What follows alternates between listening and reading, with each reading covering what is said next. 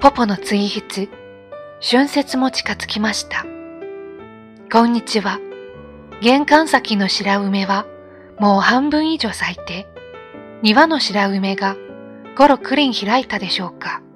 それに裏山の梅も咲いたらしく、裏で洗濯物を干していると、ほんのりと香りが漂って、とても爽やかな気分になります。さて、春節も近づいてきましたね。早い人だと来週には休暇に入るのではありませんか。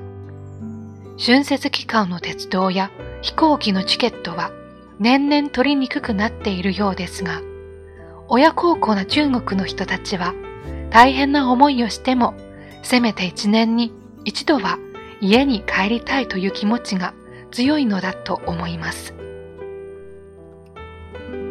お父さん、お母さんの顔が見たい。おばあちゃんの得意料理が食べたい。ふるさとの友達に会いたい。孫の顔を見せてあげたい。そういう理由もあるでしょう。家に帰ると恋人はいるのか、結婚しないのかと質問攻めに会うから困るという人も多いと聞きます。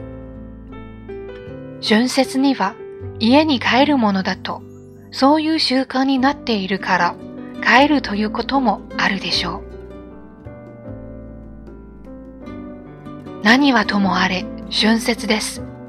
私たちの講習後も少し早いけれど来週からお休みになります。皆さん良いお年を楽しい春節一家団らんをお過ごしくださいね。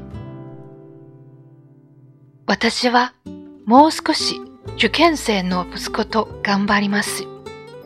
大学入試も随分複雑になって、センター試験だ、一般入試だ、二次試験だとまだまだ気を抜けないのです。では、井戸しにまたお会いましょう。